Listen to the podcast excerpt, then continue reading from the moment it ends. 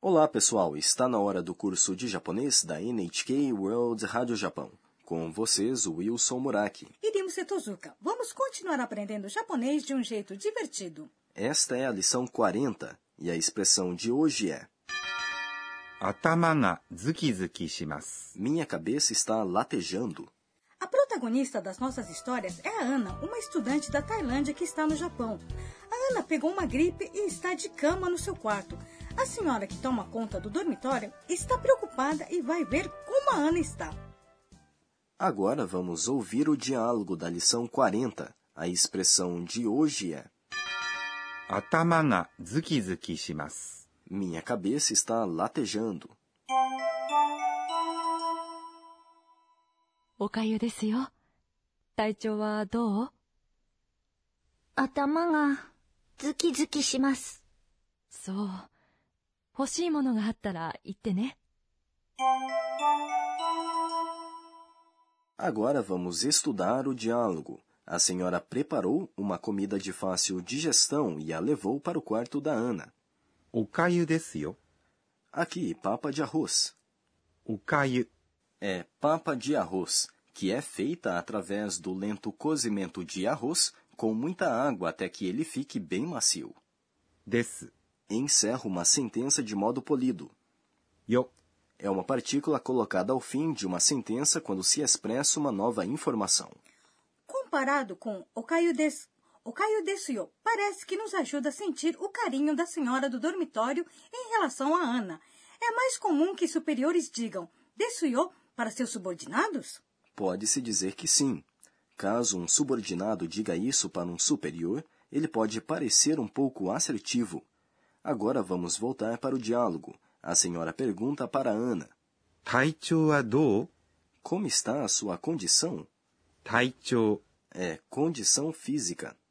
は É a partícula que indica o tópico. どう É como. Essa palavra é usada quando se pergunta a quem escuta como está a sua condição ou situação. Essa é uma pergunta, portanto, ela precisa ser dita com uma entonação ascendente. De modo polido, a pergunta seria Taichou wa dou desu ka? Não é? Sim. E a Ana responde: 頭がズキズキします。 Minha cabeça está latejando. 頭 É cabeça. が É uma partícula que indica sujeito. ズキズキします。 É latejar. ズキズキ。 é uma onomatopeia. Essa expressão pode ser usada quando se tem dor de cabeça latejante, ou seja, quando se tem a sensação de que a cabeça está pulsando. A combinação dessa expressão com します。 fazer resulta em um verbo. Também se pode usar tsukizuki shimasu para dor em outras partes do corpo? Sim, ela pode ser usada para dor de dente em ferimentos ou lesões. Vamos praticar a expressão de hoje. Minha cabeça está latejando. 頭がズキズキします。 E a senhora diz para Ana: そ Ah, é? A senhora está preocupada com a Ana. う。欲しいものがあったら言ってね。 Se tiver alguma coisa que você queira, me diga.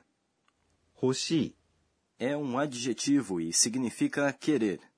もの É coisa. が É uma partícula que indica sujeito. あったら É se tiver.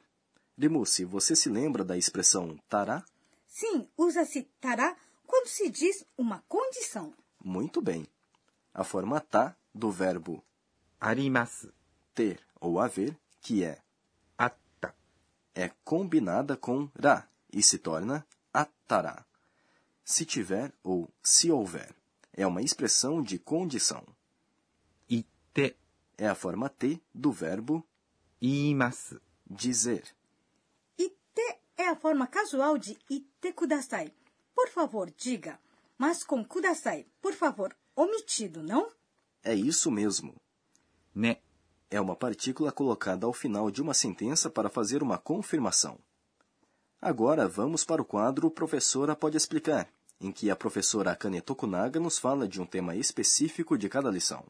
Hoje tivemos a forma tá de um verbo que expressa ações no passado. incluindo no pretérito perfeito.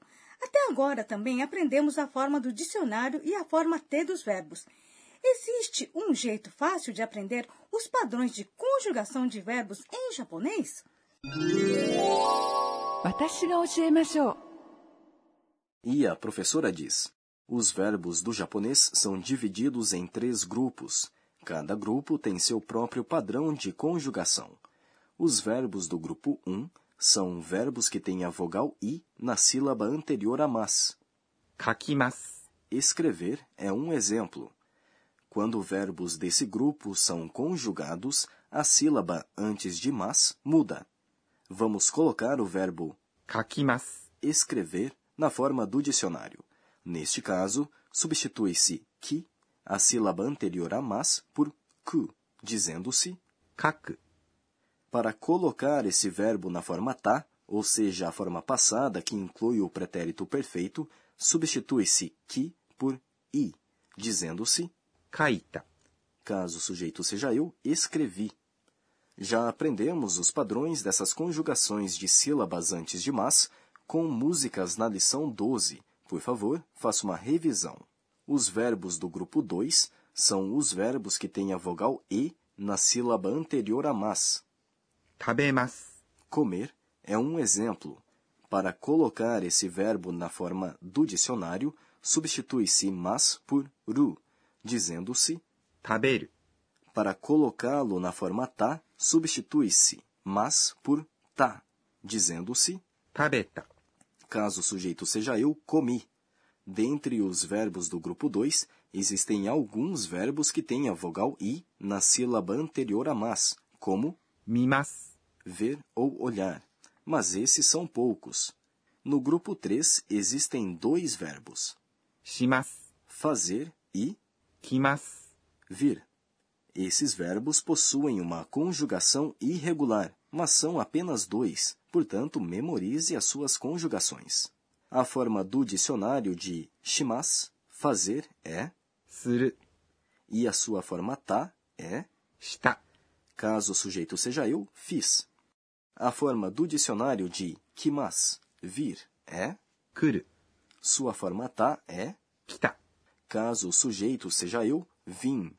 Também já disponibilizamos as tabelas de conjugação de padrões de verbos para a forma T e a forma NAI no nosso site e no livro de textos deste programa. Não deixe de consultar.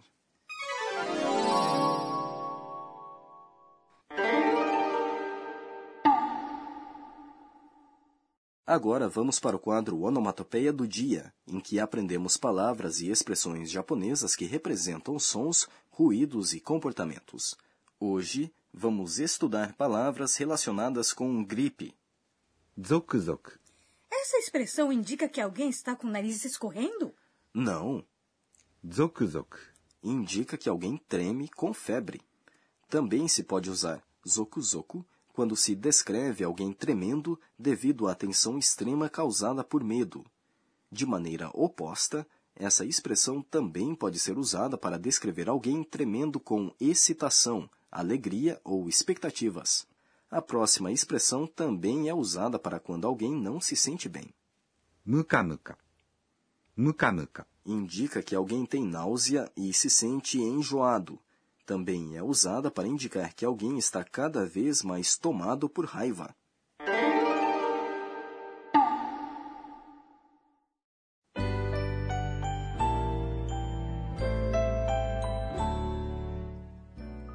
Antes do fim desta lição, vamos ver o que chamou a atenção da Ana hoje. Este é o caderninho da Ana.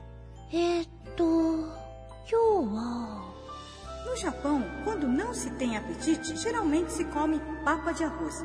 Dizem que maçã ralada também é bastante popular. E parece que as duas opções são leves para o estômago e de fácil digestão. Este é o fim da lição 40. A expressão de hoje foi: 頭がズキズキします。 Minha cabeça está latejando. Na próxima lição, a Ana vai escrever um e-mail em japonês. Até lá!